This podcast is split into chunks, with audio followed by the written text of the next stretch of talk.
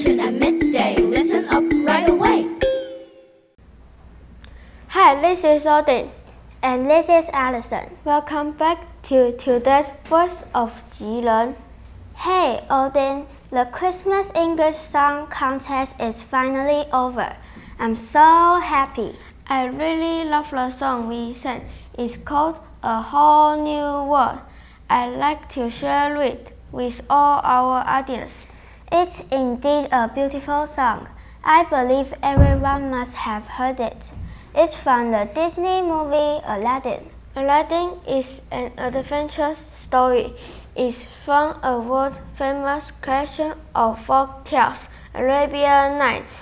But do you know actually the story wasn't in the original Arabic version of the book?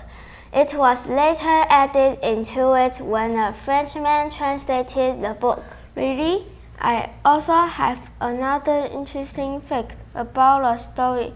Do you know even though it seems the story takes place somewhere in the Middle East, it's actually set in an imaginary country called China. China? Seriously? No kidding. Only it isn't the China we know. Good to know more about the story we all love. Now let's listen to the song. A whole new world.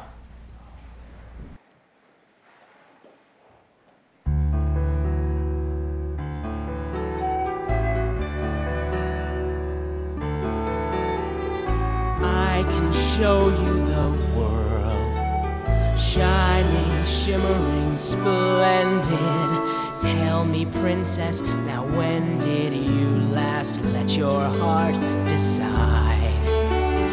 I can open your eyes, take you wonder by wonder, over, sideways, and under, on a magic carpet ride, a whole new world, a new fantastic point of view no one to tell us no, or where to go, or say we're old.